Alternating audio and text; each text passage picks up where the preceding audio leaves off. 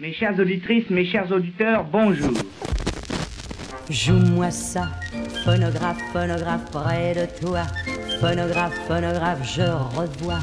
Phonographe, phonographe, mes peines et mes joies, et mes joies, et mes joies. La voix. Élément si révélateur du vivant, si émouvante. Elle s'est longtemps répandue dans les airs sans jamais trouver de réceptacle où être conservée. Quand avons-nous commencé à écouter des sons enregistrés? Et qui sont les inventeurs de ce procédé révolutionnaire? Nous allons explorer cette histoire. Et pour cela, nous devons partir à la recherche d'un temps perdu où les hommes ont tenté d'arrêter le temps qui passe. Je m'appelle Noé. Vous écoutez La Voix du passé, l'histoire captivante du son enregistré.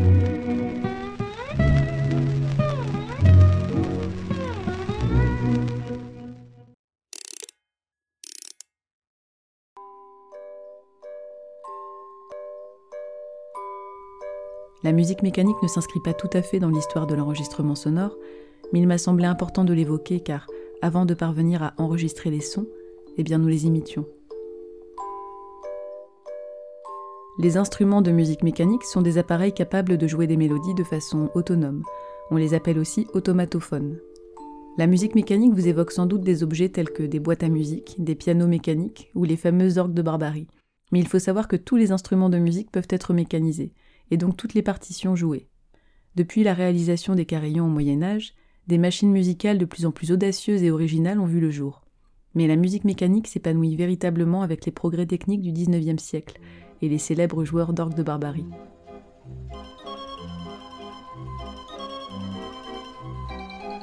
L'orgue de barbarie est un instrument qui se compose le plus souvent d'une manivelle, qui actionne un système de soufflet et d'un ensemble de mécanismes destinés à amener le vent jusqu'à l'organe qui produit le son, par exemple un cylindre ou un carton perforé. Il existe une grande variété de formes, des plus grandes appelées limonaires, qui sont fixes et affectées à des salles de bal par exemple, aux plus petites que l'on peut porter en bandoulière ou sur charrette, souvent utilisées par les chanteurs de rue, très nombreux à l'époque. Maintenant, je voudrais vous proposer un court voyage dans le passé. Si vous le pouvez, je vous invite à fermer les yeux. Nous partons dans les années 1850. Bienvenue à Paris, dans la seconde moitié du 19e siècle. Donc là, on marche sur l'île de la Cité. Regardez là-haut, la majestueuse cathédrale Notre-Dame, avec ses gargouilles endormies. Suivez-moi. On va tenter de se frayer un passage. C'est pas facile entre les marchands ambulants, les carrosses, les animaux, les colporteurs. On va pouvoir quitter l'île de la Cité en prenant la passerelle, juste ici. Donc là, on arrive sur le pont Saint-Louis.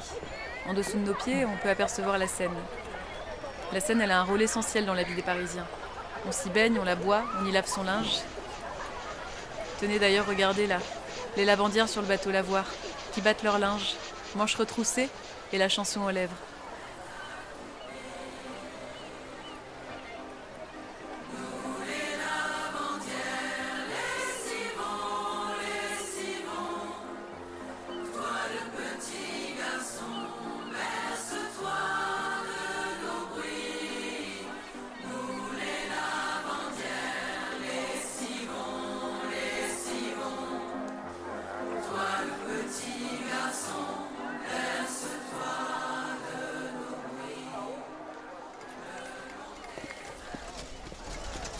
Ça y est, on arrive sur l'île Saint-Louis.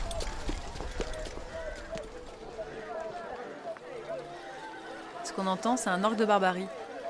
C'est par ici, on va s'approcher. Regardez sous le porche, une joueuse d'orgue.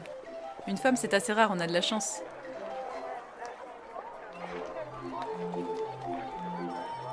Alors elle porte un orgue de barbarie sur la poitrine, tenu par une bandoulière. Et regardez à ses pieds, une marmotte. Elle vient probablement de Savoie, comme beaucoup d'artistes ambulants. On dit qu'ils partent de leur montagne chaque année fin octobre et n'y retournent qu'au printemps. Ils se déplacent souvent avec une marmotte qu'ils dressent pour agrémenter leur spectacle. On peut aussi voir des chiens ou des singes. Et regardez sur son dos. Donc ça, c'est une lanterne magique. La lanterne magique, c'est le tout premier appareil qui a permis de projeter une image. C'est un peu l'ancêtre du cinéma. En fait, les images sont d'abord peintes sur une bande de verre qu'on va insérer entre l'objectif et une source de lumière. Et quand il fait nuit, les images sont projetées et se mêlent au son de l'orgue de barbarie, accompagné par le récit du colporteur. Les joueurs d'orgue sont souvent équipés d'une lanterne magique, on les appelle les montreurs d'images. C'est des spectacles qui sont très appréciés ici. Allez, il est temps de rentrer. J'espère que cette promenade vous a plu. En voyageant, les joueurs d'orgue fuient la misère de leur terre natale et espèrent gagner leur vie grâce à leur instrument.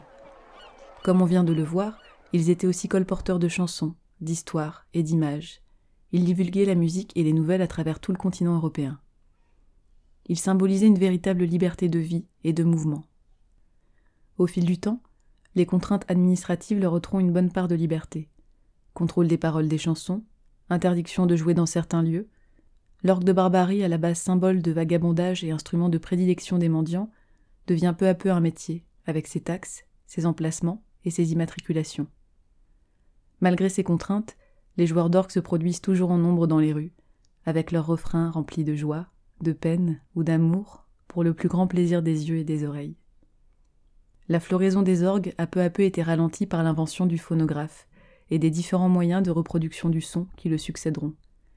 Il reste cependant un instrument mythique, associé à nos imaginaires, et souvent évoqué dans les fictions et la poésie, comme dans ce poème de Paul Verlaine. Puis, tout à coup, ainsi qu'un ténor effaré lançant dans l'air bruni son cri désespéré, son cri qui se lamente et se prolonge et crie, éclate en quelques coins l'orgue de barbarie. Il brame un de ses airs romances ou polkas, qu'enfants nous tapotions sur nos harmonicas et qui font, lent ou vif, réjouissant ou triste, vibrer l'âme aux proscrits, aux femmes, aux artistes. C'est écorché. C'est faux. C'est horrible, c'est dur. Et donnerait la fièvre à Rossini pour sûr.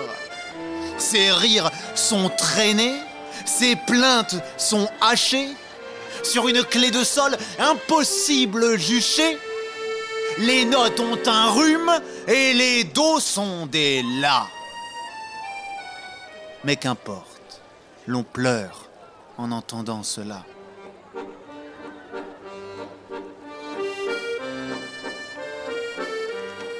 mais l'esprit, transporté dans le pays des rêves, sent, à ses vieux accords, couler en lui des sèves. La pitié monte au cœur et les larmes aux yeux. Et l'on voudrait pouvoir goûter la paix des cieux. et dans une harmonie étrange et fantastique qui tient de la musique et tient de la plastique. L'âme, les inondant de lumière et de chant, mêle les sons de l'orgue aux rayons du couchant.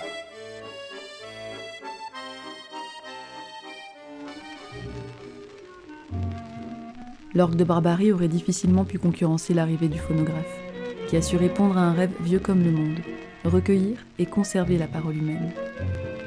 Au fil du temps, cette invention a révolutionné notre rapport à la musique et a fait naître deux grandes industries, celle des disques et des appareils de lecture. Dans le prochain épisode, on part à la découverte de cette épopée, avec le portrait des premiers inventeurs. La très belle chanson des lavandières est interprétée par le collectif Rue de la Commune. Le poème de Paul Verlaine a été dit par Yokanan, et Ludo Ravon m'a accompagné dans le montage de cet épisode. Un grand merci à vous. La Voix du Passé est une émission réalisée en partenariat avec Radio Grandlieu. J'ai écrit cet épisode en m'appuyant sur des ouvrages et articles dont vous trouverez les références dans le texte qui l'accompagne. Si vous aussi, vous avez été piqué par l'aiguille du phonographe, n'hésitez pas à partager l'épisode. Merci pour votre écoute et à bientôt.